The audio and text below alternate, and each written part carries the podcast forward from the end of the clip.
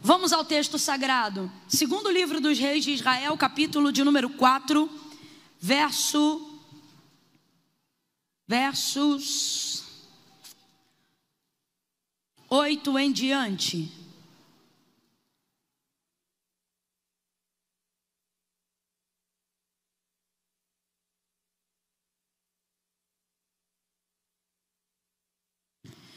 Quem achou pode dar um amém. Diz assim o texto. Certo dia, Eliseu foi a Sunem, onde havia uma mulher rica, que o reteve para comer. Daí, todas as vezes que passava por lá, entrava para comer. E disse ela a seu marido: Vejo que este que sempre passa por nós é um santo homem de Deus. Façamos-lhe um pequeno quarto no terraço e ali ponhamos uma cama, uma mesa, uma cadeira e um candeeiro. E quando ele vier a nós, ali se recolherá. Certo dia, chegou Eliseu e recolheu-se àquele quarto e se deitou. E disse ele ao seu moço Geazi: Chama a sunamita. E chamando a ele, ela se apressou e se apresentou perante o profeta. E disse Eliseu a Geazi: Diga-lhe assim: Tu tens tratado com tanto zelo, agora nos diga o que se há de fazer por ti. Haverá alguma coisa que se fale por ti ao rei ou ao chefe do exército? E ela respondeu: Eu habito no meio do meu povo. Então disse o profeta: O que se há de fazer por ela? E Geazi disse: Ora, ela não tem filho e o seu marido é avançado em idade. Então disse Eliseu: Chama. E chamando a ele, ela se pôs à porta. E disse Eliseu: Por este tempo, daqui a um ano, tu abraçarás a um filho. E respondeu ela: Não, meu senhor, homem de Deus, não mintas a tua serva. Mas a mulher concebeu e deu à luz a um filho no tempo determinado, no ano seguinte, como Eliseu lhe dissera. E tendo crescido o seu filho, certo dia saiu a ter com seu pai, que estava com os segadores no campo. E disse a seu pai: Ai, a minha cabeça, ai, a minha cabeça. E o pai dele disse ao moço: Leva-o à sua mãe. E ele o tomou e o levou à sua mãe, e o menino esteve sobre os joelhos dela até o meio-dia, e então o menino morreu. E subiu ela e o deitou sobre a cama do homem de Deus, e então fechou a porta e saiu. E chamou o marido e disse: Manda-me um dos moços perdão, manda-me um dos moços e uma das jumentas para que eu corra ao homem de Deus e volte. E perguntou ele: Por que tu vais a ele hoje, se não é lua nova nem sábado? E ela disse: Vai tudo bem. Então ela albardou a jumenta e disse ao seu moço: Guia, anda e não te detenhas no teu caminhar, senão somente quando eu te disser. E você diga amém por essa palavra. Se assente glorificando a Deus nessa noite. Oh, aleluia! Glória a Jesus, aleluia! Eliseu é um profeta muito conhecido, foi um profeta muito conhecido, porque sobre ele repousava de forma dobrada a virtude que estava sobre a vida do seu mentor Elias. Muito corajoso, muito diligente, caminhou com Elias e no dia que Elias foi tomado, ele fez então esse pedido que mudou o rumo e o destino de sua vida para sempre. Elias sabia que havia um pedido a ser feito e disse para ele: Pede rápido, pede logo o que você quer que eu te faça, antes que eu seja tomado de ti. E obviamente que nessa hora o que Elias estava querendo dizer para Eliseu é: Pede para mim aquilo que eu posso fazer por você. Só que ele pediu algo que só podia ser feito para ele se Deus intervisse. Então ele disse: Eu peço que haja sobre mim porção dobrada da virtude que há sobre você, ou do espírito que repousa sobre a tua vida. E Elias respondeu com muita prudência, compreendendo que tal, tal, tal concedimento, né, conceder tal pedido, era algo que não dependia exclusivamente dele, mas dependia também de uma autorização divina. Então ele diz: Se tu me vires quando eu for tirado de ti, assim será. Porém, se tu não vires, não será. Nas entrelinhas, isso significa: se você aguentar a visão que vai acontecer daqui a pouco, ou seja, se você suportar se você estiver apto para contemplar aquilo que vai acontecer daqui a um pouco, você então vai receber. Mas se tu não vires, ou seja, se você não estiver aqui na hora que estiver acontecendo, então o seu pedido não será atendido. Mas ele aguentou a visão, ele aguentou aquilo que Deus estava fazendo na vida de Elias, que era tomando ele, arrebatando ele. Não era a primeira vez que o Senhor fazia isso, e há uma prova dos, dos, dos estudantes da escola de profeta, onde estava Elias e Eliseu, mas nunca daquela forma e nunca vista por nenhum outro homem. Tanto que quando ele voltou sem Elias, os, os estudantes da escola de profeta diziam para ele: daqui a pouco ele vai aparecer em outro lugar, porque era o que acontecia, mas desta vez não. Era algo inédito, era algo absurdo, era algo sobrenatural. Por isso Elias disse: Se tu me vires quando for tomado de ti, assim será. Porém, se tu não vires, não será. Eliseu agora vai fazer a citação que um hebreu, que um judeu, só faz quando acredita que está às vésperas da morte. Ele então, diante daquela visão tão sobrenatural, ele vai dizer: Meu pai, meu pai, carros de Israel e seus cavaleiros. Quando um judeu diz meu pai, meu pai, é porque ele acredita que está muito próximo de morrer. Citação essa também feita por Gideão, quando conversou face a face com o anjo e não sabia que era o anjo do Senhor. Então ele vê aquela visão, ele suporta aquela visão, ele fica apavorado com aquela visão, ele treme diante daquela visão, ele fica assustado com aquela visão, mas ele não desmaia, ele não corre, ele não arrebata, ele aguenta a visão. Olha para quem está do teu lado e diga: aguente a visão. Oh meu Deus, comece a ministrar sobre a vida dele ou dela e diga: aguente a visão. Existem coisas que Deus tem para fazer na tua vida, no teu ministério, existem coisas que Deus quer te confiar e escuta escute, à medida que ele te revelar, vai te assustar. A manifestação do poder de Deus traz um nível de terribilidade para nós. Que é isso, Camila? Um nível de pavor, porque tudo aquilo que Deus te confia é maior do que você. Tudo aquilo que Deus diz que vai fazer na sua vida é maior do que a sua capacidade humana, do que a sua capacidade intelectual. Então, normalmente isso te assusta, mas nesta noite Deus já está dizendo para alguém: Eu não planejei começar assim, mas Deus já está dizendo para alguém: se você aguentar a visão, oh aleluia, aquilo que está para ser derramado sobre a tua vida, sobre a tua casa, sobre o teu ministério, é maior do que tudo aquilo que você já viu antes de você, é maior, maior. Ficou assustado, ficou apavorado, pensou que ia morrer, mas aguentou. Ele aguentou, aleluia, ele suportou. Ele suportou. Ele suportou. Eu, particularmente, não me identifico com canções que falam sobre o desejo de desistir. Eu, particularmente, não me identifico. Porque, irmão, eu posso estar na lona, na lona, no chão, em estado aparente de derrocata. Eu não digo para Deus, chama outro, não digo. Eu não digo para Deus, Deus, coloca outro em meu lugar. Eu não digo. Porque eu acredito que quem te entrega a visão também te confia a direção, também te confia o suporte. Olha para quem está do teu lado e diga: é daqui para cima é daqui para cima, é daqui para cima, é daqui para melhor. Oh, aleluia! A vereda do justo é como a luz da aurora, e é nisso que eu creio. O que o texto diz é como a luz da aurora que vai nascendo e brilhando cada dia mais, cada dia mais, cada dia mais, cada dia mais, cada dia mais, até ser dia perfeito. Gente, eu não planejei começar esse sermão assim, mas Deus está dizendo para alguém, para você que não desiste, o teu último estado será maior do que o seu primeiro. Oh, aleluia! Você precisa aguentar o peso da unção que Deus derramou sobre a sua vida. Você não vai sucumbir debaixo do propósito da sua chamada.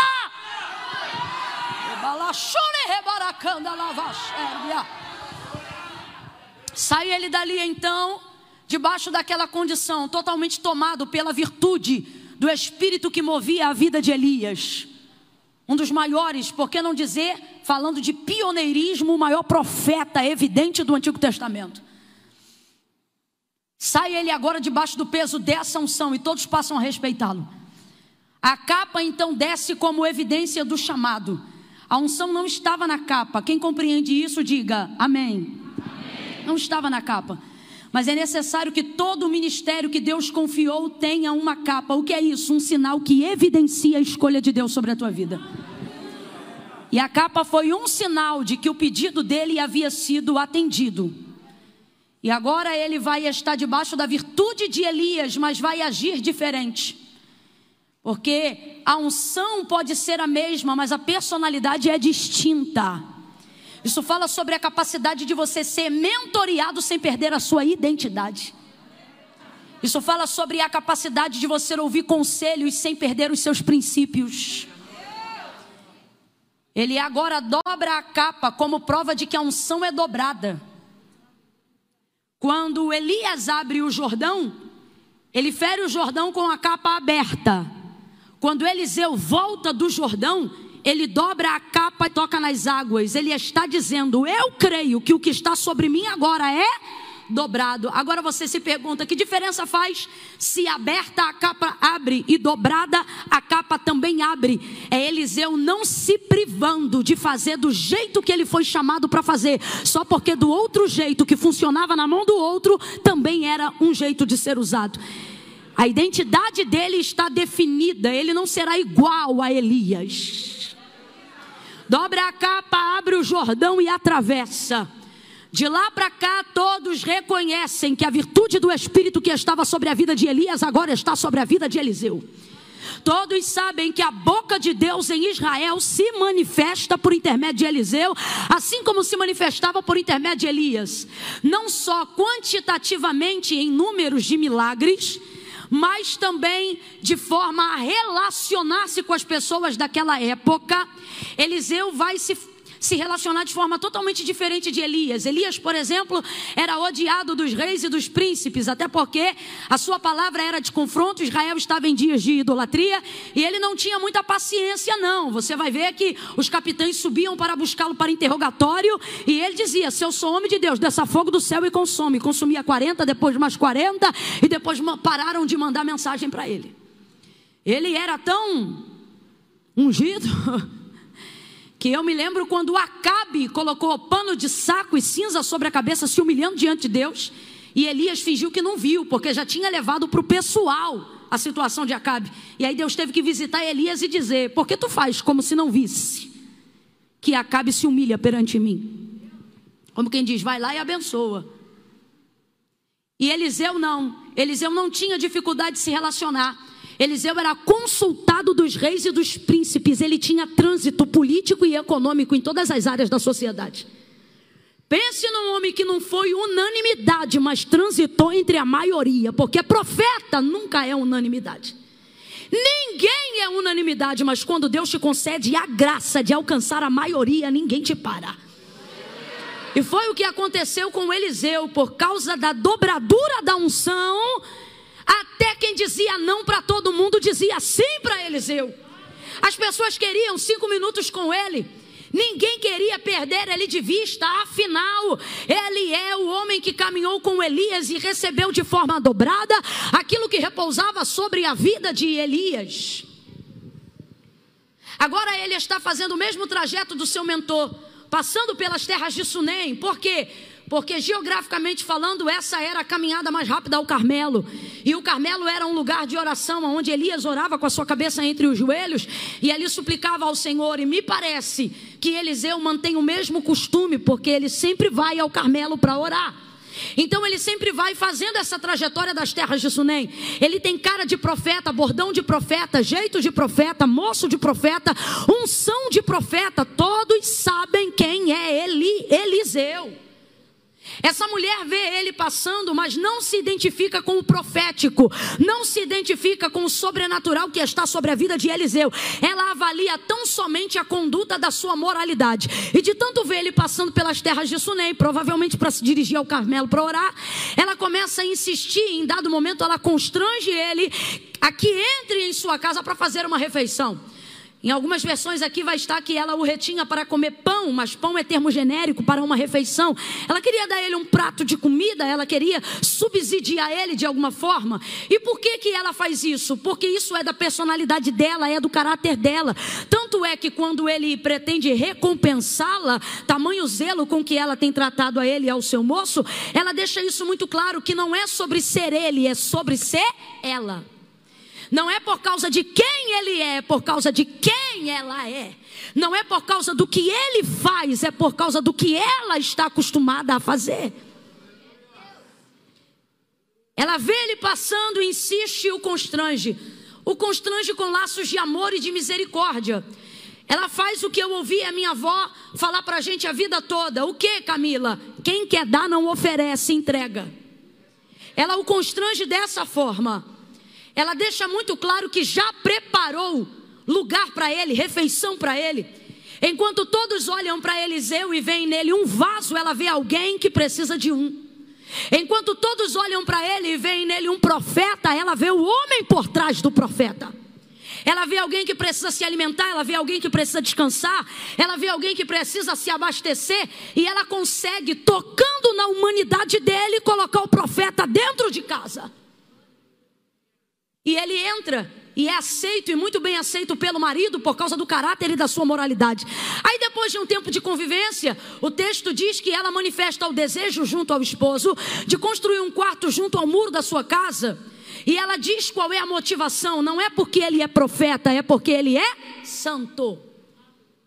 Veja, todo mundo conhece a sua unção, todo mundo conhece a manifestação do poder de Deus sobre a vida de Eliseu. Os príncipes consultam Eliseu.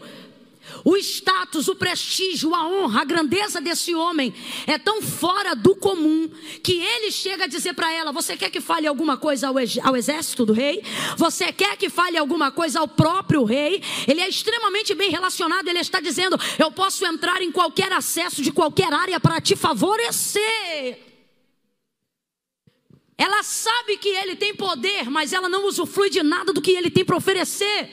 Ela diz: marido, vamos construir um quarto para ele, porque eu tenho visto que este, que sempre passa por nós, aí já não é mais na rua, gente, aí é dentro de casa, porque santidade você só afere com convivência. De longe você até admira, é só de perto que você confere. Às vezes tem pessoas que a gente admira de longe, e às vezes, para Deus manter a admiração, Ele mantém essas pessoas longe. Porque se trouxer para perto, irmão, não resta nada que fará admiração. Mas Eliseu é alguém que nos inspira a andar perto de quem de longe nos admira, porque ele é aquela pessoa que de longe ela admira, de longe ela suspeita que ele é um homem de Deus, de longe ela imagina que ele é santo, mas de perto ela tem certeza. Levante a sua mão, eu quero profetizar uma bênção para o teu caráter. Eu quero profetizar uma bênção para o teu caráter. Levanta as duas, que uma só é muito pouco para receber na área do caráter. Deus trouxe gente hoje aqui, ele está dizendo: Eu vou te ensinar a viver uma vida diante da minha presença tão tremenda que de longe quem acha que você é, vai de perto saber quem você é e vai se assustar positivamente. Vai dizer: Fulano de perto é muito melhor do que eu imaginava, é muito mais crente do que eu imaginava, é muito mais santo do que eu imaginava, é muito mais amoroso do que eu imaginava, é muito mais humilde do que imaginava. Não abaixa a mão, não, que eu ainda estou profetizando. E eu declaro que quem tinha dúvida do teu caráter e achava que você não não era mulher de Deus, achava que você não era homem de Deus, vai chegar perto e vai constatar e vai dizer: o que eu ouvi não era verdade, mas o que meus olhos veem confirmam. Tu é mulher de Deus, tu é homem de Deus. Recebe essa bênção no teu caráter. Eu declaro que as suspeitas, as suspeitas da sociedade contra a tua vida vão cair por terra. Este ano, Deus vai mudar. Deus vai mudar a suspeita.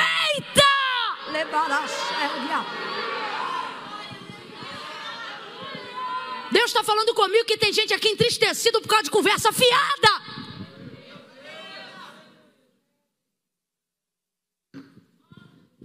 Coisas que dizem que não condizem com a nossa verdade, com a nossa realidade. Deus está dizendo: não se assuste quando eu colocar diante de ti quem você sabe que suspeita de ti e colocar para te assentar contigo diante da mesma mesa. Não se retire. Quando você vê que na mesa que você assentou-se, Deus começar a puxar cadeiras para que opositores se assentem à mesma mesa.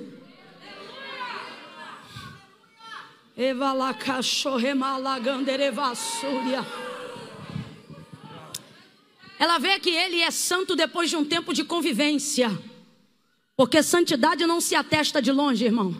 De longe pode ter cara de crente, jeito de crente, roupa de crente, mas de longe. De longe você não afere, de longe você não sabe, de longe você só suspeita. É de perto é de perto que você conhece. Por que, que tem gente que só gosta de lidar com a gente na rede social? Por quê? Vou lhe dizer, isso é uma coisa natural do ser humano. Proximidade revela defeito. Proximidade revela defeito. Tem gente aqui que pode olhar para você e dizer assim: Eu te amo. E às vezes ama mesmo, mas é porque ainda não te conhece. Agora, se teu marido olhar para você e disser Eu te amo, esse te ama te vê descabelada, te vê na TPM. E, e vice-versa. É de perto que você atesta. Depois de um tempo de convivência, aí ela diz: marido é santo. Marido, este homem que sempre passa por nós é um homem santo. Ele é um homem santo. Completa para mim, por favor, gente. Ele é um homem santo. Você que está me ouvindo aqui, que pensa que precisa de um monte de coisa para ser bem sucedido, que pensa que precisa de um monte de coisa para ter o prestígio que a tua alma almeja. E se eu te disser que você não precisa cair na desgraça da comparação? Porque quem cai em comparação cai em desgraça. Se eu te disser que você não precisa de tudo que acha que precisa para ser bem sucedido na área que te chamou, se eu te disser que santidade é o suficiente, santidade é o suficiente para te colocar em lugares especiais. Santidade é o suficiente para te colocar em lugares onde homens às vezes só ocupam com propina. Deus está dizendo: em santidade você entra sem pagar suborno e nem aceitar. Elevana mando rebarabai de rebalai. Calamando que mais de. E se eu te disser que santidade é o suficiente para Deus te dar graça diante do povo?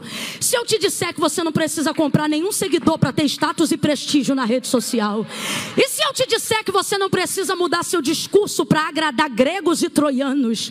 E se eu te disser que uma vida santa é o suficiente para que você tenha liberdade para transitar sem se contaminar em todos os lugares pelos quais Deus quiser te levar? E se eu te disser que santidade é o suficiente para te dar um nome. E se eu te disser que santidade para a vida do crente é a única moeda que dá para ele estabilidade para viver da fé. Avalie duas coisas no texto comigo. Primeiro, o texto diz que a mulher era rica. Completa aí para eu ter certeza que você está me ouvindo bem. O texto diz que a mulher era. A mulher era você consegue imaginar uma mulher rica que não tem filhos, cujo marido é um grande empresário, ele está no campo com os segadores, ele é cheio de servos e tem um monte de cavalos. E guarde o que eu estou lhe dizendo. Quando a Bíblia diz que é rico, ela não está falando da classe emergente.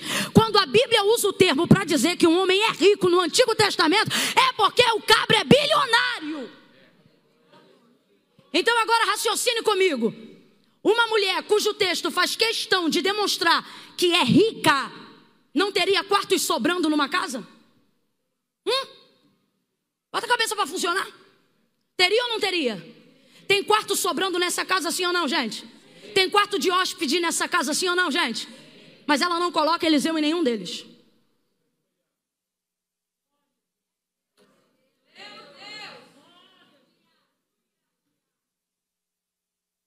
Eu vou falar mais abertamente, você vai entender. Tem quarto para profeta nessa casa. Ela diz que é uma mulher do povo. Na cultura judaizante, a hospedaria é quase lei. O autor da carta aos Hebreus, ele chega a dizer, e isso era próprio da cultura, porque isso estava em Moisés, lá em Levítico. Era uma instituição do próprio Deus de como deveria tratar o estrangeiro que não zombava de Deus, mas aceitava a conduta de Israel. Isso se tornou cultura da hospitalidade, a ponto do autor da carta aos Hebreus mencionar que em Israel anjos entravam e saíam de casas, sem precisar dizer que eram anjos, porque todos eram tratados de igual honra. Porque isso não era sobre quem era que vinha, isso era sobre a forma que Israel recebia. Quando você honra alguém, você não pode honrar pelo nome de A, B ou C, porque a honra que você dá a alguém fala mais de você do que do outro. É o caso dela. Ela recebia muita gente em sua casa e certamente esses cômodos já hospedaram e ajudaram tanto pessoas locais quanto estrangeiros. Isso aqui é praticamente um ofício ministerial, uma conduta serviçal de uma mulher que não tem filhos porque é fiel ao marido que não pode dar a ela filhos, uma vez que é avançado em idade, e ela então se envolve com a área social. Então, o texto diz que ela é rica e conjecturar o que a Bíblia não diz é heresia, mas não conjecturar o que está nas entrelinhas é ignorância. Tem quartos dentro desta casa, mas ela não coloca Eliseu em nenhum deles. Nenhum deles. Eu acho incrível porque Geazi ocupa algum deles. Porque o texto diz que no quarto que ela monta, ela só coloca uma cama. E você pode ter certeza que Eliseu não dormia na mesma cama com Geazi. Profeta cabra macho. Certamente ocupava outro cômodo que certamente tinha disponibilidade dentro da casa. Mas para Eliseu ela diz assim: para o marido sobre Eliseu, perdão, ela diz assim: marido, vamos construir. Eu gosto da versão antiga João Ferreira de Almeida que diz assim: vamos fazer obra de pedreiro. Ela está dizendo: vamos quebrar, vamos arrumar, vamos montar, vamos arquitetar. A primeira coisa que você tem que entender: ela está construindo um quarto novo. Se ela tem outros quartos e não hospeda ele, é da cultura e do ofício social dela, servia a muitas pessoas. Então eu vou falar rasgado que é para todo mundo entender. Ela tem quarto para profeta, ela tem quarto para pastor, ela tem quarto para missionária, ela tem quarto para pregador, ela tem quarto para cantor, ela tem quarto para músico. Leva lá cachorro. Se tem dom, ela tem quarto, mas desta vez ela mostra o tamanho do seu impacto de perceber que ele era um homem santo. Camila, você não está exagerando, não? Eu não estou, não, gente. É só você perceber que essa mulher já tem trauma com o profético e com o sobrenatural. Ela não deixou de servir a Deus, ela não deixou de seguir a lei, mas está claro que ela tem um trauma com o sobrenatural. Ela não quer mais se relacionar com o profético, ela não quer mais se relacionar com o assim diz o Senhor, ela não quer mais se relacionar com aquilo que transfere ao que é sobrenatural. Tanto é que quando Eliseu profetiza a vitória dela, que é ter um filho, ela diz: Não meu senhor, homem de Deus, não mintas a tua serva. Olha a confusão. Olha a bagunça da mente. Responda aí se você está me ouvindo. Pode um homem de Deus ser um mentiroso? Pode, gente, um homem de Deus ser mentiroso? Tem gente que está na dúvida, eu vou perguntar de novo. Pode um homem de Deus ser mentiroso? Mas pode um mentiroso dizer que é homem de Deus? Essa mulher é uma mulher traumatizada. Só os generosos carregam traumas. Só os hospedeiros carregam traumas. São pessoas que dão chance, são pessoas que abrem porta. Vá procurar o avarento e veja se ele tem traição nas costas. Não tem, não empresta, não vende, não negocia. Só vive o umbigo dele, só vive a vida dele. Agora procura alguém que serve ao Senhor, que ama, que perdoa, que pratica o 70 vezes 7. Senta com ele, vê o currículo da vida dele ou dela. E será impossível ter um currículo cristão que não seja regado por lágrimas. É o caso dela, olha a bagunça da mente dela, de tanto receber gente em casa. Não, meu Senhor, homem de Deus, não mintas a tua serva. Eu vou falar rasgando que é para todo mundo entender. Essa mulher tá careca de receber gente que bate palminha em casa, dizendo assim: ó, conta 30 dias. Ela conta 30, 60 e não acontece nada. Porque tem gente que acha que tem que pagar o café da manhã com profecia. Tem gente que acha que tem que pagar a hospedagem da diária com profecia. Tem muita gente que não sabe lidar com rico. Tem muito rico que tem dificuldade de confiar nas coisas de Deus. Mas por quê? Porque profetas que até tinham dom, negociam um dom como moeda de troca para pagar café da manhã. Ah, porque foi recebido numa mesa de honra, ele acha que tem que profetizar. Eu conheço gente que começou dizendo assim diz o Senhor, mas hoje em dia o assim diz o Senhor na boca dela e é ele dizendo. Porque trouxe sobre si mesmo o jugo, afinal, não tem caráter para sustentar o ministério, então tem que profetizar até quando Deus não fala nada. Porque só chamam ele se profetizar. Então, se ele não profetiza, ele não tem agenda. Aí começa essa perturbação de invenção. De assim diz o Senhor quando Deus não disse nada. E as sunamitas vão se perdendo.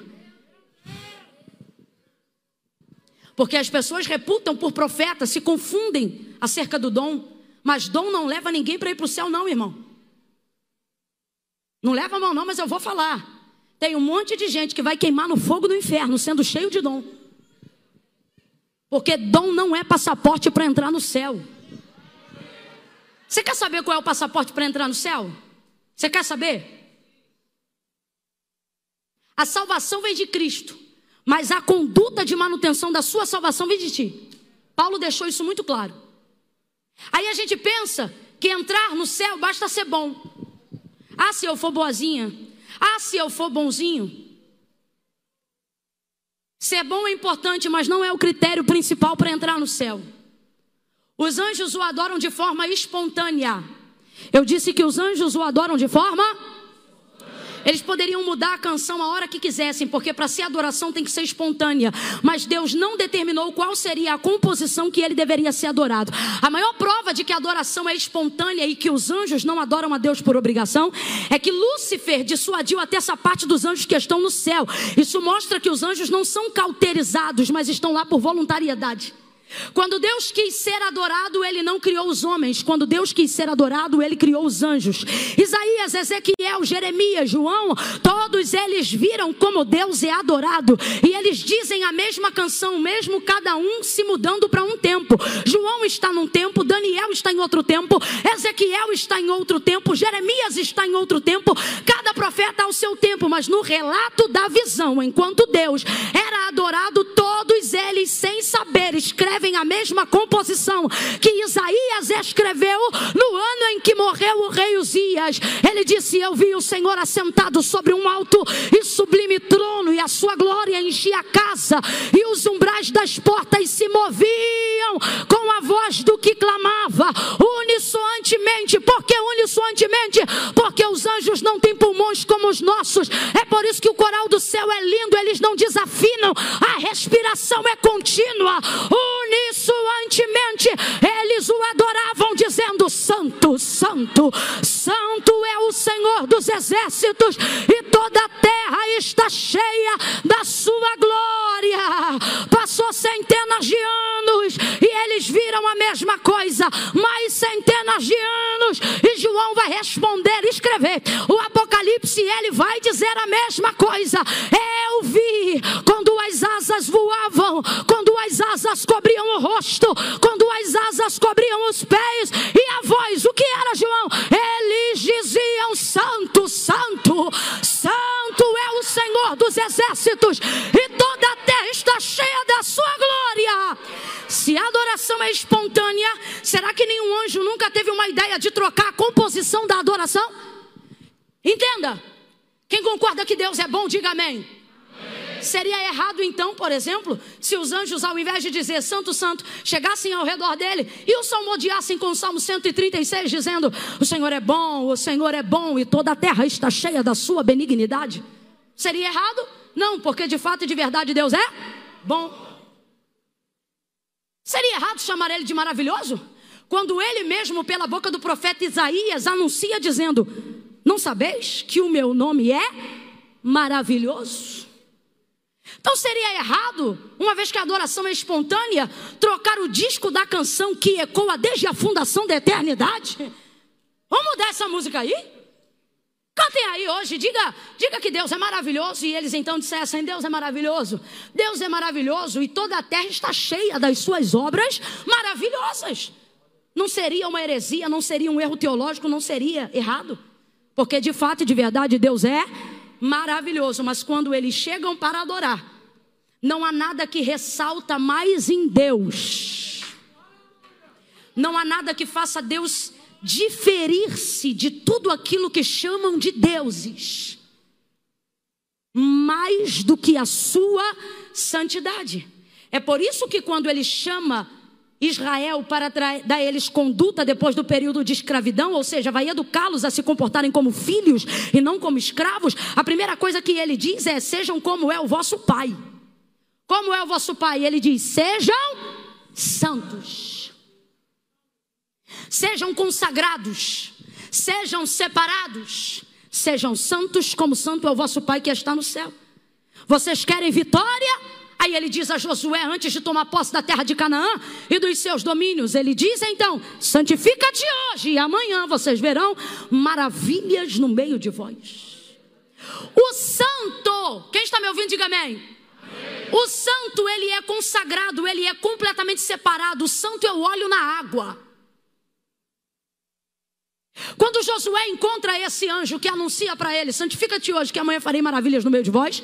Ele estava no meio de uma batalha que estava prestes a se dar estava com a espada preparada para ser desembanhada, estava cercando o território. E nessa carreata, enquanto perdão ele está cercando o território, ele está com a espada na mão e então vê esse homem que é a tipologia do anjo. Quando ele vê este ser, a primeira pergunta de Josué é ele, porque ele está em, em vésperas de batalha, é essa aqui, ó: Tu és dos nossos ou contra nós? Rapaz, eu acho maravilhosa a resposta do anjo, porque quem é santo não se embaraça com as coisas dessa o anjo não diz nem de você, nem deles. O anjo diz: Eu não sou deles e nem de vocês. Ele diz: Eu sou do exército do céu. Sabe o que ele está dizendo? Não me coloque dentro das vossas brigas. Eu sou santo. Eu não vim nem da direita nem da esquerda. Eu vim do. Aleluia. Deus está dizendo aqui não é que o santo é neutro, ele tem um lugar, ele só não pode ter vergonha de dizer que é o céu, o céu, o céu. Oh, aleluia! A santidade Dá a Eliseu um lugar de honra dentro dessa casa. Aí talvez você leia o texto comigo e diz assim, Camila, mas o quarto era pequeno. Era pequeno, mas era o único quarto de suíte superior. Nem o dela era em cima, nem o do marido era em cima. Ela fez uma obra de pedreiro só para colocar o quarto de Eliseu acima. Deus está dizendo: nem sempre eu vou te dar os lugares mais amplos, mas eu sempre vou te colocar nos lugares mais altos. A sua santidade vai te garantir visão privilegiada Pega essa mão, bota no ombro direito do colega aí agora, faça isso. Bota a sua mão no ombro direito aí do seu colega. Colega, sacode ele ou ela, vai, sacode. Sacode com carinho. Aproveita que tá frio e esquenta. Sacode ele ou ela e diga assim: nem sempre será amplo. Profetiza, meu filho, abre a boca, diga: nem sempre será amplo, mas sempre será no ar vai te colocar por cabeça e não por cauda. Vai estar por cima e não por baixo. Oh glória! Misture essas palmas com glória a Deus e aleluia. Deixa Deus ouvir o timbre da tua voz por cima dessa máscara. Eita! Alguém que olhar para você e quer dizer assim: o negócio contigo é mais embaixo. Você tem que dizer: não, eu sou santo, o negócio comigo é mais em cima. Oh, glória! Quando ele entra nesse quarto, ele não aguenta. Ele visita, ele entra, ele come, mas ele vem e vai, vem e vai, vem e vai. Depois que o quarto está pronto e ele entra, ele não aguenta. Não aguenta o que, Camila? Continuar entrando e não ministrar, continuar entrando e não abençoar, continuar entrando e não semear, continuar entrando e não prosperar. Ele não aguenta. Ele fica constrangido. Ele diz: Yazir, Vai lá e pergunta o que que ela quer. Irmão, é muita moral profética. Como é que a pessoa manda o outro, né? Vai lá e fala o que que ela quer. Isso aqui me lembra Jesus. dizendo: Pede-me o que queres. Meu Deus.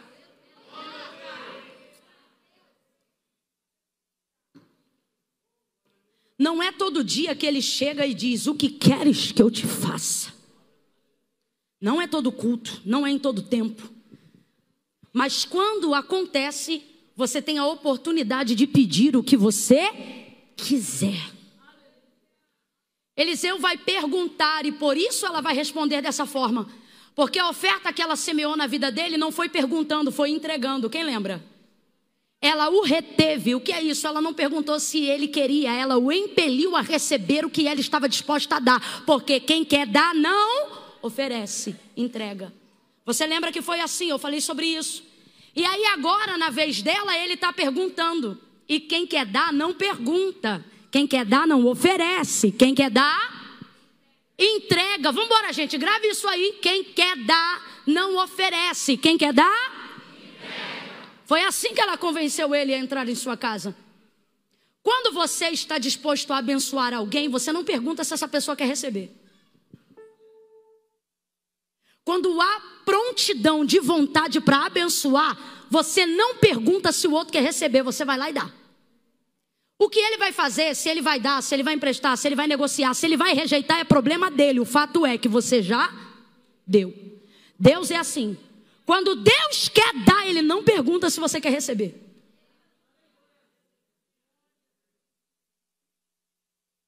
Aí por isso ela diz assim: Eu sou uma mulher que habito no meio, no meio do meu povo. Ela quis dizer assim para ele nas entrelinhas: Isso aqui significa eu não preciso de nada. Eu não preciso de nada. Só que na pergunta de Eliseu, ele não está querendo ou está disposto a fazer por ela o que ela precisa. Ele diz assim: Geazi, vai lá e pergunta o que ela quer. Em outras versões, vai lá e pergunta o que ela deseja. Até porque para um rico, você não pergunta o que ele precisa, você pergunta o que ele deseja. Porque precisar, ele não precisa de, mas existem coisas que o dinheiro não compra. Então é o que você deseja que eu te faça. Só que ele não podia ter perguntado, porque quando ela quis abençoar ele, ela não perguntou se ele queria. Ela entregou, ela impeliu, e foi assim que ele recebeu. Ele não aceita aquela resposta e diz assim: Geazi, o que é que nós vamos fazer por essa mulher? E Geazi diz assim: Olha, eu percebi que o marido é avançado em dias, logo eles não têm filhos. Guarde esse momento porque é uma das raras ocasiões no texto sagrado em que a esterilidade está sendo atribuída ao homem em razão da idade, não à mulher. É raro, raro isso acontecer. Todas as vezes você vai perceber que é sempre a madre da. Obrigada, pastora. É sempre a madre da mulher que é cerrada. Mas aqui não. O texto não diz também, como Isabel, que é ela que é avançada em idade, não. Quem é avançado em idade é o marido. E mesmo assim ela não tem filho. Que mulher preciosa. Por quê, Camila? A gente atrai gente do mesmo caráter para andar com a gente, sabia? Eu tenho uma amiga que fala isso e é verdade. Ela diz assim: Camila, quando você vê duas pessoas andando juntas, por mais que elas pareçam ser totalmente diferentes uma da outra, elas não são, porque gente anda do, gente do mesmo caráter anda junto. E o teu caráter atrai o tipo de pessoa que quer andar com você.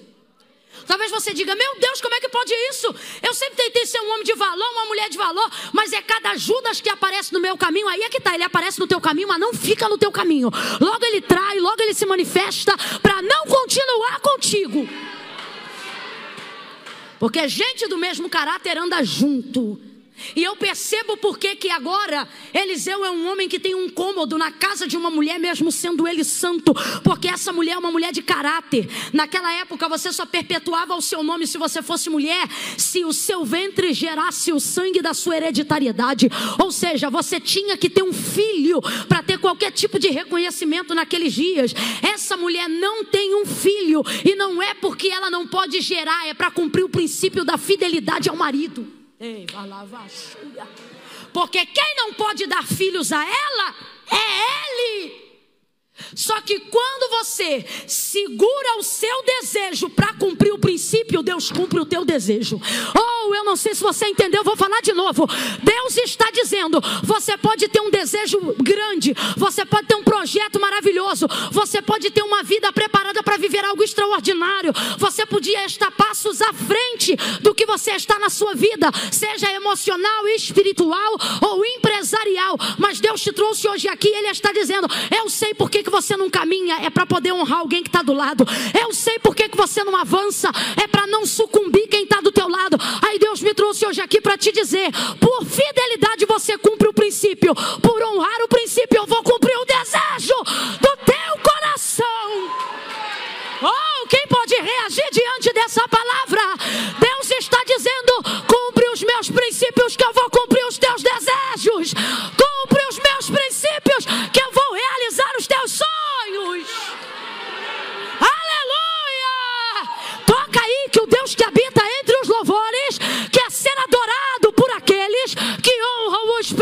princípios.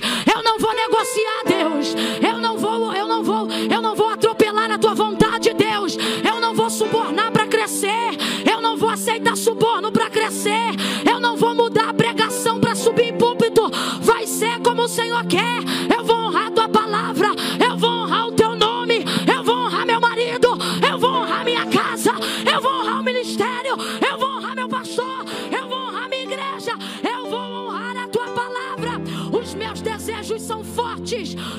São maiores do que os teus princípios.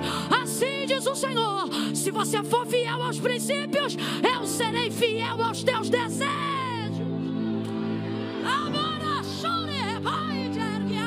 Reaja, porque nesta noite Deus está visitando desejos de quem tem vivido uma vida para cumprir princípios.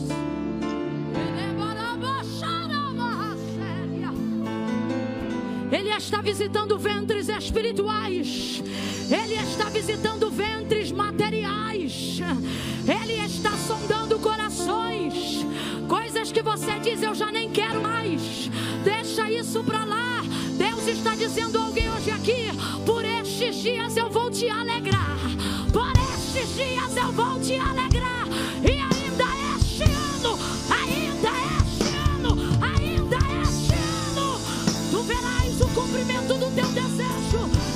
Diante dos teus olhos.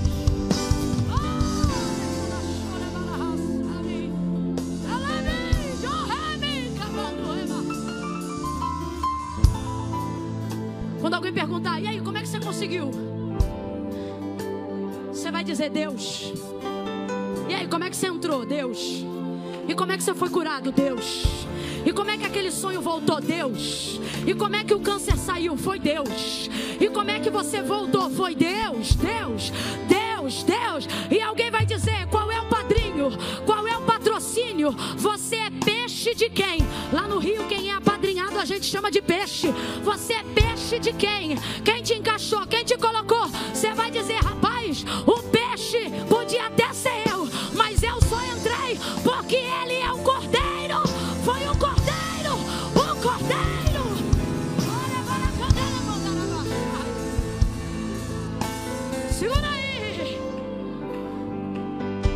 Você deseja?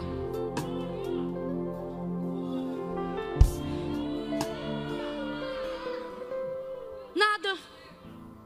Tô bem. Eita mulher traumatizada.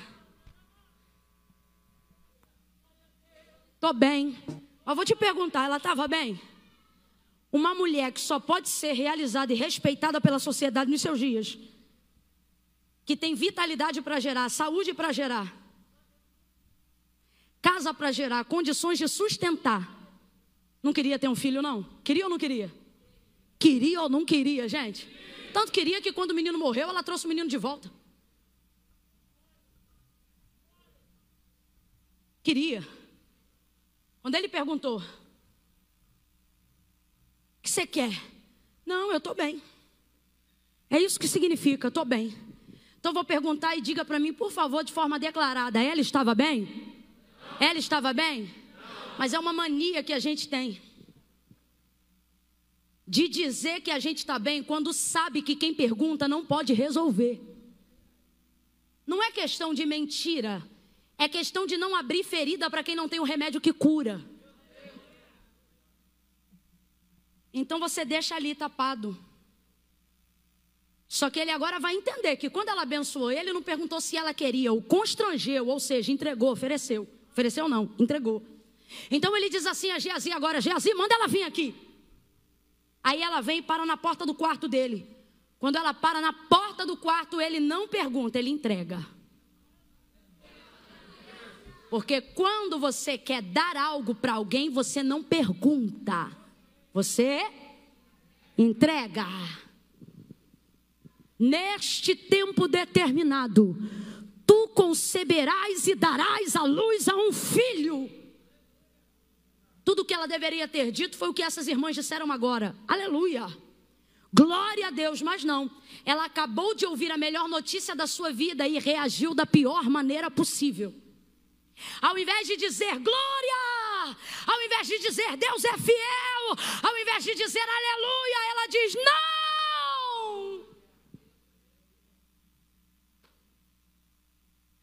Não, meu Senhor. Homem de Deus, não mente. Rapaz, ela já, ela já responde quebrantada, indignada. No texto apresenta uma narrativa negativa. A primeira palavra que sai da boca dela é não. Sabe o que é isso aqui? Tá tocando na minha ferida, tava quase sarando. Eu não queria mais falar disso. Eu não queria mais esperar por isso. Todo crente que já se frustrou em alguma área que não foi realizado, tem uma ferida que não foi curada. Então ele espera a cicatrização acontecer com o tempo, mas ela não acontece. Já que ela não acontece, a gente não toca mais naquele assunto. É a única forma de continuar sobrevivendo sem se sentir frustrado por aquilo que eu sabia que Deus podia fazer, mas ainda não fez. Então, para eu não me desviar desse Deus, para eu não me desvencilhar do que Ele tem para mim ainda, eu prefiro não falar sobre isso, não pensar mais nisso, não desejar mais isso. Só que um desejo não passa só por você saber que ele não vai ser cumprido. Está ali. E ao invés de dizer eu creio, ela diz não, porque o trauma dela está revelado aqui. Não é a primeira vez que ela deve estar ouvindo uma promessa. Não é a primeira vez que ela deve se sentir esperançosa diante de algo que ela desejava, mas que já foi frustrada. Então, ao invés de celebrar, ela não diz yes, ela não diz sim, ela diz não. E agora vale um adeno aqui aos profetas, a quem Deus levantou para profetizar, seja lá o que for. Só abra a sua boca quando Deus mandar, para que pessoas que têm abençoado o reino de Deus não sejam traumatizadas com a sua visita. Porque tem gente que ainda ama a Deus, só não quer mais se relacionar com o sobrenatural. Ama a Deus, mas não quer mais botar o pé em igreja. Ama a Deus, mas não pode ouvir falar de pastor. Ama Deus, mas não consegue ir num culto. Ama a Deus, mas odeia crente. E aí, quando você vai descobrir, tem um trauma lá. É alguém que acha que pode falar o que quer falar, na tentativa de emocionar e agradecer o subsídio que recebeu. Cuidado. Duas classes de pessoas me irritam muito. Na verdade, em nosso meio existem três. Primeiro, os falsos profetas. Eles existem e são reais. Quem são eles, Camila? São aqueles que profetizam do seu próprio coração, são aqueles que profetizam a fim de adquirirem benefício próprio em cima da fé e da emoção do outro. É gente que se habilita nessa área, que já conhece neurolinguística. É gente que da onde está ele já percebe quem é mais sensível, quem é mais quebrantado. Ele já mete a mão no ombro com uma língua estranha, rebuscada e diferente, meio hebraica, meio aramaica. Coloca a mão no ombro de alguém que ele percebeu que o perfil já está receptivo e sofrido. E é tão verdade que o desgramado acerta que quando ele bota a mão no ombro de tal pessoa, antes dele profetizar, o crente já está assim: é verdade, é verdade. Chorando na lona, no chão. Aí ele vai falando ali o que chove no óbvio. Ele vai falando o que percebe que o coração está na expectativa de ouvir. E ele vai ouvindo e vai entendendo e vai entregando. Só que na minha época não era assim não. A gente dirigia a consagração de manhã e a secretária tinha o livro da ata. Na ata entrava o decreto do que Deus falava. Se Deus tomasse a boca de alguém no culto, a secretária anotava em ata. Ela pegava o telefone e o endereço do profeta, porque se ele entregasse, se tivesse prazo para cumprir, se o prazo não cumprisse, a gente não deixava aquele profeta falar mais na consagração.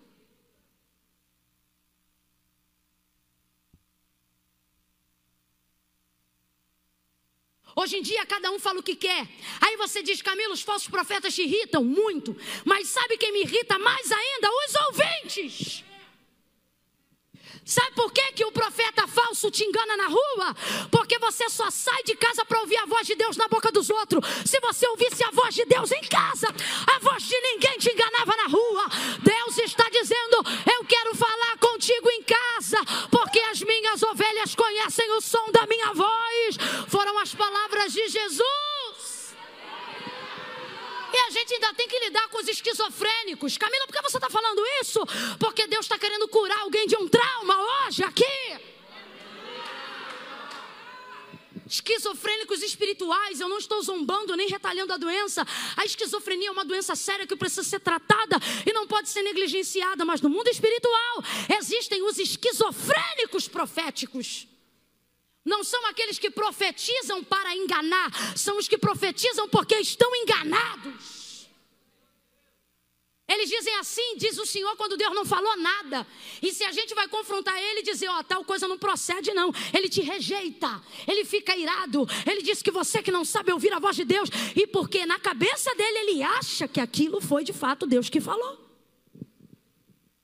Tem muita gente ferida em nosso meio e se distanciando do Deus sobrenatural que realmente fala em meio aos céus por causa de tudo isso que tem vivido ao longo da jornada. Mas nessa noite, não por coincidência de um congresso, mas Deus nos trouxe aqui. Eu separei para ministrar Gênesis capítulo 17. E Deus falou comigo: não, você vai falar do capítulo 4 de Segunda Reis. E eu disse: Deus não combina com recomeço. Ele disse: Eu vou fazer combinar, só confia em mim. E eu estou confiando até agora. Aí eu digo: Deus, o que isso quer dizer? E Deus disse para mim: Eu vou curar gente aqui que se relacionou anos com o sobrenatural. É vaso, mas está emborcado. É profeta, mas está calado. Porque é tanto disse-me disse, é tanta parafernália gospel que as pessoas estão desacreditadas. Só que Deus vai levantar gente aqui na Assembleia de Deus, Missão em Toledo, para curar. Levanta está dizendo o Senhor: Você vai curar empresários, você vai curar homens ricos, mulheres ricas, vai curar gente miserável, vai curar mendigo que está na rua, porque ouviu profecia torta e de vez se rebelar contra o falso profeta, se rebelou contra Deus, levanta a mão porque Deus está derramando bálsamo. Deus vai te levar com um guento na mão. As pessoas vão olhar a sua vida e vão ter desejo de viver o sobrenatural que você vive. Elas vão olhar e vão dizer: Eu vejo que o Deus da vida dela é o Deus da Bíblia, é o Deus de Abraão, é o Deus de Isaac, é o Deus de Jacó, é o Deus que não muda. Olha para quem está ao teu lado agora, eu vou contar de 1 a 3. No 3, você vai liberar uma palavra que decreta a vitória. Quando eu disser 3, você vai dizer para quem está do seu lado, sem trauma. Amém? Vai ser isso. Sem trauma, chega de trauma. É 1, é 2, é 3. Diga agora. Chega de trauma. Deus vai curar esses traumas hoje. Você vai inaugurar um ciclo novo. Oh, glória! Oh, glória! Aleluia! Sem trauma, sem saudosismo. Avalie o, a, a, é, alivia o compressor só um pouquinho para mim, por favor. Sem, sem trauma, sem rejeição. Deus está dizendo: você me identifica, você conhece a minha voz.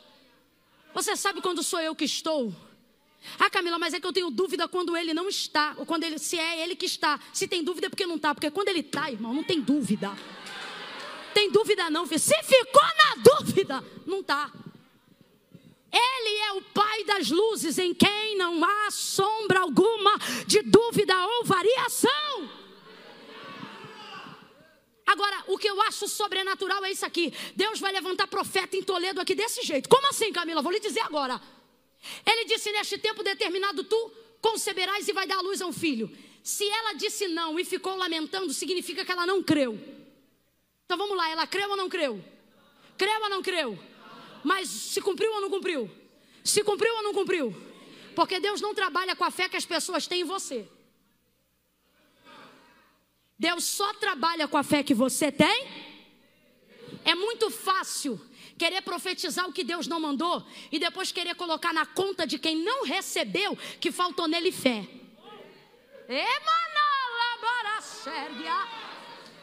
Irmão, se você é profeta, deixa Deus te usar. Mas se Deus não te chamou para profeta, seja um adorador, mas não inventa.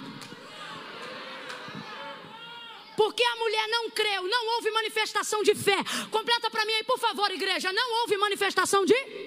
Não houve manifestação de?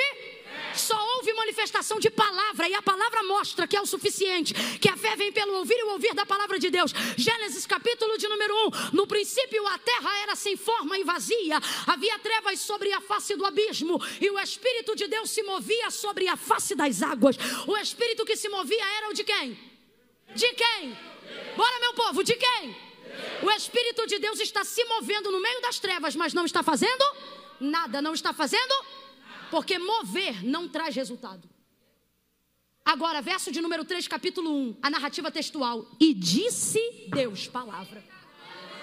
Ah! E disse Deus. Aí vai começar um mover, mas é um mover de construção, de criação, de transformação, de mudança, de resultado, de resultado, de resultado. Quer resultado? Vida na palavra. Quer resultado? Ora na palavra, palavra, palavra, palavra. Disse Deus: haja luz, vem comigo. E disse Deus: haja luz. E o texto diz o quê? E quem foi que disse amém quando Deus disse haja luz? Quem foi que disse eu creio quando Deus disse haja luz? Quem foi que disse tá ligado quando Deus disse haja luz? Hum? Ninguém. Não tenha medo, apenas ouça a palavra. Não há manifestação de fé para que haja manifestação de poder em Gênesis 1. Só há manifestação de poder porque há manifestação de palavra. E não é a fé que corrobora essa manifestação, mas é a palavra. Aí você diz, Camila, você está dizendo que eu não tenho que ter fé? Não, você tem que ter fé. Eu só estou dizendo que não é a tua fé que dá para Deus o poder de fazer nada. Porque as pessoas. Ele é miga, vai, derreme. As pessoas estão usando a fé como um instrumento que dá para Deus o poder de fazer o que eu quero. Na sua mente você sabe que não é assim, mas na vida prática, você diz assim: tal coisa, isso e aquilo, não aconteceu porque eu não tive fé. Você tem fé. Hoje é sexta-noite? Hoje é sexta? Sábado. Sábado à noite, uma hora dessa, num culto. Tem ninguém aqui dando bolo de graça, nem salgadinho, nem refrigerante. Você está aqui sentado para ouvir palavra. Você tem fé. Você tem fé. O problema é que se a fé estiver no lugar errado, ela não faz? Jesus entra na aldeia de Betânia e diz assim: Lázaro está morto quatro dias. Ele diz assim: Marta, teu irmão vai ressuscitar. Marta tem tanta fé que quando ela vê Jesus entrando, ela diz assim: Se tu estivesses aqui, meu irmão não teria morrido. Ela está dizendo: Eu tenho tanta fé, tanta fé, que eu creio que tu pode mudar o antes, mas Deus não muda o antes. Ela tem tanta fé que ela tem fé até no passado, só que fé no passado não resolve Aí ele anima a fé dela. Agora, deixa eu te contar uma coisa: Deus não precisa da fé de Marta para ressuscitar Lázaro. Porque o texto diz que quando ele sai da onde ele sai, ele já sai dizendo para os discípulos: Lázaro está morto, mas eu vou despertar. Então responda para mim: Jesus está decidido sim ou não?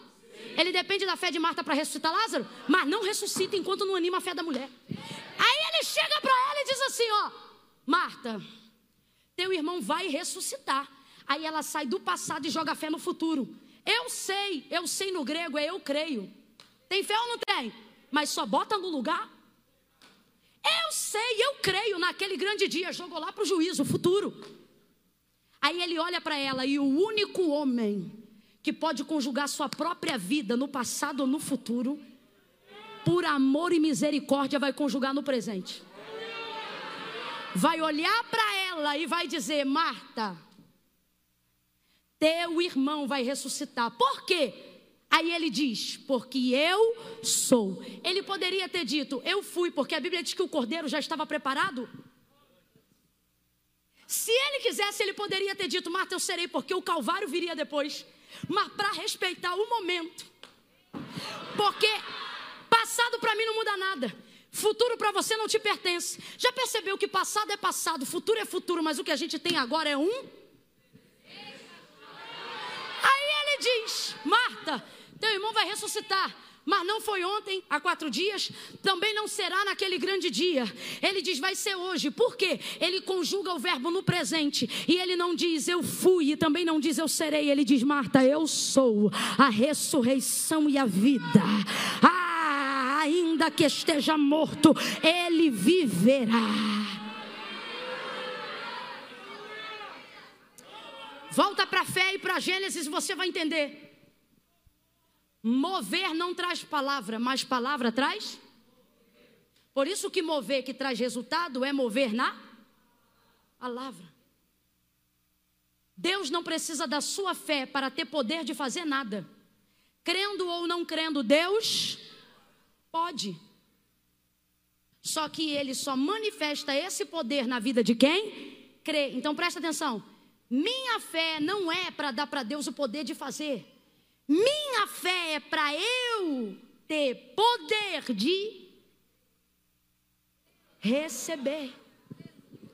Quando eu creio, eu não dou para Deus poder de fazer. Quando eu creio, eu recebo o poder para receber o que Deus já fez.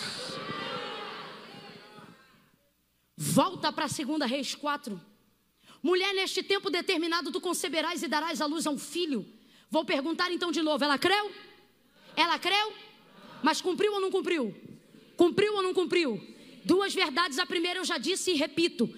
Acerca das coisas que Deus quer te usar para manifestar, Ele está dizendo: não fique preocupado com a fé e a expectativa que as pessoas colocam em você. Coloque a sua expectativa em mim. Porque eu não estou trabalhando com o que pensam de você, eu estou trabalhando com o que você pensa de mim. Segunda coisa, e isso aqui é maravilhoso. Aqui fica provado hum, que quando o profeta tem de Deus uma palavra, ele não conta com a fé de quem entrega para cumprir. Então você desculpa, mas eu vou falar bem abertamente. É alguém que não está tendo fé para crer ou é você que não está tendo poder para profetizar? Porque aqui, irmão, não houve fé, mas mesmo assim houve poder. E se cumpriu.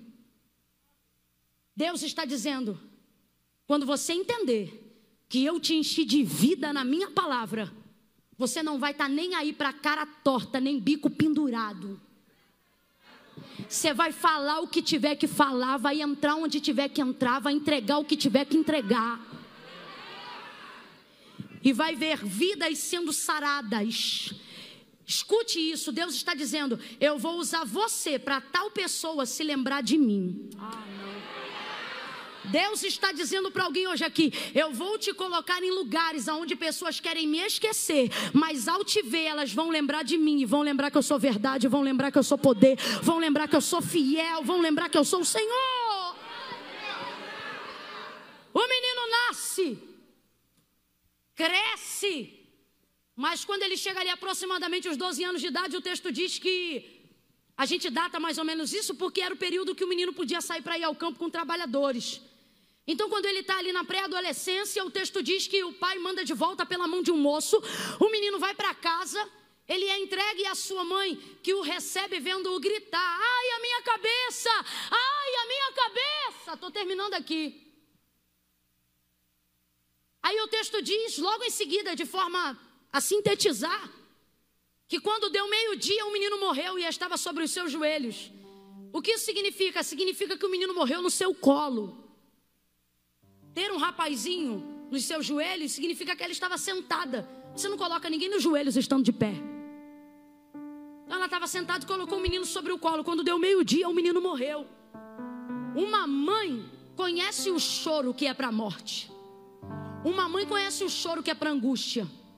Mãe conhece tipo de choro de filho. Quem é mãe aí? Levante a mão e diga glória a Deus. Mãe, o filho está com um choro que ela diz assim: a gente olha o choro ele diz assim: ah, eu vou socorrer. Ela diz: não, deixa chorar que você é pirraça. Aí daqui a pouco ele está chorando de novo. A gente diz: deixa aí que a mãe falou que é pirraça. Não, isso aí é porque ele está com alguma dor. Vem cá, meu filho.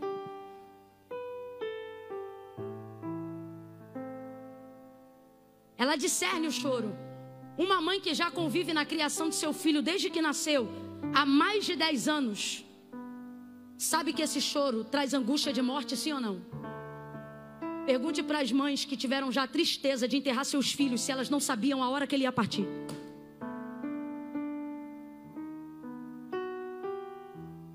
Meio-dia no joelho, o texto diz: e o menino morreu. Ela não colocou o menino diretamente no joelho. Certamente quando ele chegou, certamente quando ele chegou, ela tentou fazer alguma coisa para socorrer. É o procedimento natural que qualquer pessoa faria, sim ou não, gente? Sim ou não, gente? Sim. Só que teve uma hora que ela viu que não tinha mais nada para fazer. Mais nada para fazer. A não ser ficar ali e esperar o que ia acontecer. O pior momento da vida de um crente é quando ele bota tudo que ele tem no joelho, mas não acontece nada. É triste ver coisas morrerem no joelho.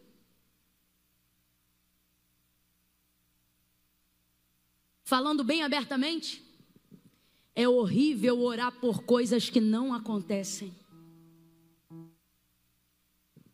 É horrível. Deus, eu estou orando por isso, porque o Senhor não fez, porque o Senhor não moveu, porque o Senhor não interviu. Só que Deus está dizendo: quando eu quero fazer um milagre, eu deixo aquilo que é ruim ficar pior. Para que você não diga que foi o chazinho da vovó que curou. Para que você não dê a glória à oração do fulano nem do ciclano. Ela pega o menino, coloca no colo, agora pasme. Uma mulher subindo escada com um molecão. Abre a porta do quarto do homem de Deus, deita o menino sobre a cama, fecha a porta, guarda a chave e diz: Marido! Olha a frieza dessa mulher. Eu digo frieza, mas não é frieza. O que, que é isso, Camila? Controle. O que, que é isso, Camila? Fé. Aquela que dizia não, agora tem uma fé tão grande que até depois de morto ela busca elevar a vassúria. Deus está mandando eu dizer isso aqui: que vai ter gente que você vai resgatar que vai ficar mais crente do que você. Ei, Gente que não queria saber de Deus, gente que não aguentava te ver orando, vai ficar tão crente com que recebeu que vai crer em coisa que nem você estava crendo mais.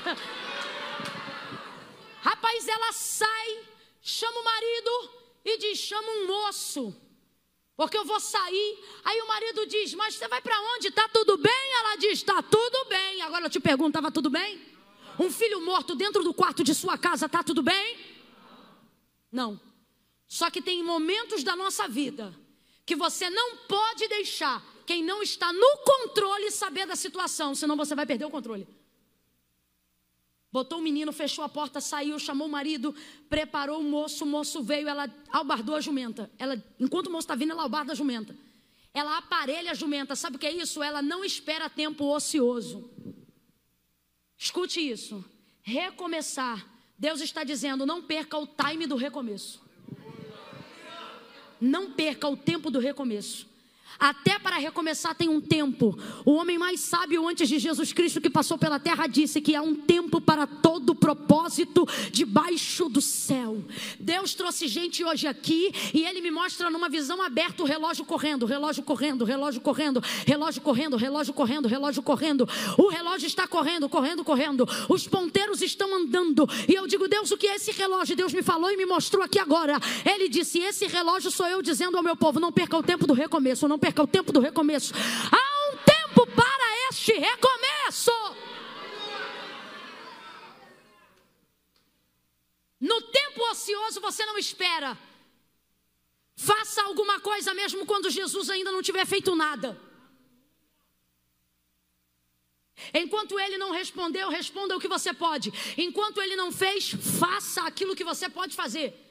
Ela ao bar da jumenta, o moço vem, ela olha para o moço e diz assim para ele: Guia, anda e não te detenhas no teu caminhar, senão quando eu te disser. Eu acho isso maravilhoso. Se ela emparelha a jumenta e conhece o carro, significa que ela sabe dirigir, mas ela não sai de casa dirigindo. Ela entrega a rédea da jumenta na mão do servo da casa. Camilo, o que, que é isso? Ela sabe para onde ela vai, ela sabe dirigir, mas ela está passando por um momento de fragilidade. Então ela coloca a guia da rédea do carro da, da jumenta jumenta na mão do, do servo. Deus está olhando para a gente agora e Ele está dizendo duas coisas. Primeiro, na empreitada do recomeço, saiba escolher quem vai andar do seu lado. Responda para mim aqui se eu fosse falar grosso modo num brasileirês. Uma pessoa rica tem manga larga machador ou não tem? O que, que, é isso? Cavalo de raça, tem ou não tem? Tem ou não tem? Só que ela vai procurar Eliseu no Carmelo. Carmelo é monte de subida, manga larga, machador não ia dar conta, não, porque ele só é bom no trote. Aí ela diz: pega a jumenta. Deus está dizendo: no tempo da crise, não busca beleza, busca força. Busca gente que vai aguentar subir com você. Busca gente que vai aguentar se esforçar com você. Levante a sua mão, eu quero profetizar sobre a sua vida. Instrumentos que vão te dar força para recomeçar. Emparelhamento que vai te dar força para subir. Pega o jumento e parelha o carro, chama o moço. Segunda coisa, chame alguém para te ajudar. Dê a rédea, mas não dê o controle. A maioria das pessoas que ajudam a gente em momentos de dificuldade, elas acham que porque estão nos socorrendo, podem determinar o que vamos fazer com o socorro. A pessoa que te dá o dinheiro depois quer controlar a tua vida financeira. A pessoa que te ajuda a pagar uma dívida depois quer saber como é que você deveu. Deus está dizendo: coloque do seu lado gente que vai pegar a rédea, mas não perca o controle. A rédea está na mão do servo, mas ela desguia e anda. Sabe o que ela está dizendo? Você vai levar o carro, mas eu aponto a direção. Você vai levar o carro, mas sou eu que digo para onde eu vou. E por quê? Por quê? Por quê? Porque o homem está pronto para dirigir, mas quem está pronto para dizer aonde vai é ela. Ela sabe aonde Eliseu está. Três coisas e a gente fecha aqui. Ela sabe aonde ele está. Por quê? Intimidade. Gente, não tem WhatsApp, nem Orkut, nem Facebook. Ela sabe no dia da semana onde ele está. Resultado de intimidade, de convivência. Quando você convive com uma pessoa, você sabe aonde ela está sem ter que ligar para ela. Tem gente que chega para você e diz assim: menino, e fulano? Não, fulano está aqui hoje, não. Fulano deve estar tá em tal lugar. Batata está lá. Diga comigo: convivência e intimidade. Diga de novo: convivência e intimidade. Deus está dizendo: se você tiver comigo convivência e intimidade, não importa o que acontecer, você sabe onde eu estou. Você vai me encontrar. Então preste atenção. Na perspectiva de Eliseu, ela sabe aonde ele está. Segunda coisa, sabe quem ele é. Terceira coisa, sabe o que ele pode fazer. Guarda isso na sua mente aí agora. Se você não gravou nada do que eu falei nessa uma hora e 28 minutos, grava isso aí agora. 38. Sabe quem ele é. Porque antes de ser curada, não quero relacionamento com o profeta, mas agora ela sabe, esse é homem de Deus mesmo. Ela sabe quem ele é. Sabe aonde ele está, no Carmelo, por convivência e intimidade. Terceiro e último, sabe o que ele pode fazer. Então vem comigo e diga: sabe quem ele é? Sabe aonde ele está? E sabe o que ele pode fazer? De novo, sabe quem ele é? Sabe onde está? Sabe o que pode fazer? Sozinho, vai.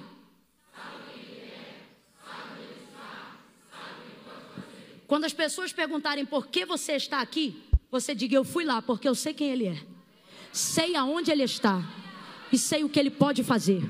Quando tentarem zombar dos seus mortos e verem você orando por causas e coisas que pessoas dão como perdida, você diz: Não, eu vou continuar buscando, porque eu sei quem Ele é, sei aonde Ele está e sei o que Ele pode fazer. Deus está dizendo a alguém aqui: Não desista, você sabe quem eu sou, sabe aonde eu estou e sabe o que eu ainda posso fazer, irmã, irmão. Ah, Deus está dizendo a alguém aqui: não perca o controle, não deixa o luto desnortear a direção que você tem, não deixa a dor da traição te fazer esquecer do que você aprendeu, não deixa a dor da perda te fazer esquecer quem te faz ganhar, quem te conduz em triunfo, quem tem a cura para todos os males, a chave para todas as portas. Oh, não se esqueça! Deus está dizendo: você sabe quem eu sou, sabe aonde eu estou e sabe o que eu posso fazer. Por isso, não se desespere. Qualquer pessoa na sua naturalidade gritaria, saía pela rua e diria: Meu filho morreu. Ele ia se rasgar, se desesperar e a gente ia entender. Porque que pessoa não entende o desespero de uma mãe que acaba de perder o seu filho? Mas ela não faz isso, irmão. Ela bota no quarto, fecha a porta e desce a escada. Deus trouxe gente hoje aqui e Ele está dizendo isso para você. Sabe essa situação aí que você crê, por saber quem Ele é, onde Ele está e o que Ele pode fazer? Fecha isso. Guarda isso na intimidade sua, porque nem todo mundo está preparado para viver esse milagre. Saiu de lá e foi, botou na mão do moço, mas ela deu a direção. Não deixe com que ninguém, só porque está vindo te ajudar, diga o que você tem que fazer. Se você tem de Deus uma direção, já vai dizendo para quem vai chegar para ajudar: me ajuda, mas me ajuda na direção que Deus me deu. Se for para querer mudar a minha direção, larga a jumenta e deixa que eu levo. Se for para mudar a direção, investe teu dinheiro em outro lugar. Se for para mudar a direção, vá pregar então para outra pessoa. Eu não vou sair da direção, eu sei aonde ele está, sei quem ele é e eu sei o que ele pode fazer. Ele chega lá, você conhece a história. Por fim, Eliseu desce, volta para a casa dela. É a primeira vez que ele não sabe o que fazer na história. Nunca aconteceu isso com Eliseu. O que? O céu ficou fechado diante dele. Nunca. Ele disse: É, Geazi, eu vou ter que ir lá porque o Senhor me encobriu. Ele chega no quarto, o texto diz que ele anda de um lado para o outro. Agora eu vejo alguma coisa acontecendo ao contrário. Lembra quando ele profetizou e ela não creu? Lembra? Agora ele não sabe nem o que vai profetizar, mas a fé dela não dá paz para ele não profetizar. Tá ele de um lado para o outro. O texto diz que ele anda de um lado para o outro. E então, depois de bordão, depois de Geazi, de uma tentativa, ele deita o corpo sobre o menino. Coloca fôlego de vida no menino. E então o menino levanta, espirra sete vezes, ele pega o menino pela mão. Oh meu Deus! Oh meu Deus! Deus está dizendo aqui para alguém: se você tiver fé para manter o controle, você vai terminar dizendo que está tudo bem. Se você tiver fé para manter o controle, você vai terminar dizendo que está tudo bem. Aquele crente que vai para a igreja em triunfo, a casa está virada do avesso. Hoje falaram um monte dela. Chegou na hora do culto, meu irmão, ela meteu a cinta, estufou o tórax, murchou a barriga, fez a escova, colocou o tênis ou o salto, foi para a casa de Deus e alguém disse: Ouvi um barulho lá na tua casa. E ela disse: Está tudo bem vai vindo ela para a casa de Deus. O pregador às vezes nem sabe o que vai pregar, o profeta ainda não sabe se vai profetizar, mas ela já está movida pela fé, movida pela fé, guiada pela força. Quando chega aqui, Deus suscita seus profetas, Deus muda a palavra, Deus estabelece o seu querer, Deus está dizendo para você, Deus está dizendo para você, se você tiver fé para manter o controle, você vai terminar essa história dizendo que está tudo bem. Tá tudo. Levante a sua mão, porque o inferno quer preparar um futuro de funeral. Mas Deus está dizendo: vai ter culto de ação de graça. E o povo só vai saber do milagre depois. Oh, aleluia! Moça bonita, você me ajuda a encerrar aqui? Me ajuda a encerrar aqui, você? Vem para cá, pega o microfone para ela, para mim, por favor. Olha para quem está do teu lado e diga para essa pessoa, seja homem ou seja mulher, mantenha o controle. Não, você não entendeu, não. Você nunca viu uma pessoa nervosa e outra pedindo para ela ficar calma? Nunca viu? Se a pessoa calma tiver muito calma, ela não consegue fazer a nervosa ficar calma. Porque ela fica assim, fica calma, calma. Aí a nervosa fica mais nervosa. Sim ou não? Mas se a calma der uma de louca e olhar para a nervosa e dizer: Fica calma! Ela toma um susto, respira. Eu vou contar de um a três. Quando eu disser três, você vai olhar para quem está do teu lado e vai gritar. Ai, Camila, mas eu não gosto de gritar. Então, da próxima vez, chame um pregador menos pentecostal. Porque aqui hoje nós somos pentecostal até o tutano. Quando eu disser três, você vai olhar para quem está do teu lado e vai dizer desse jeito: Calma! Tá bom? Acalme ela aí, acalme ele aí. É um, é dois, é três, diga! Calma, mantenha o controle, vai terminar tudo bem. 2021 vai terminar melhor do que 2020. O teu último estádio será melhor do que o primeiro. Aplauda o Senhor mesmo. Misture com glória a Deus e aleluia. E se você acredita nessa palavra, fica de pé num salto de glória, porque vai haver ressurreição.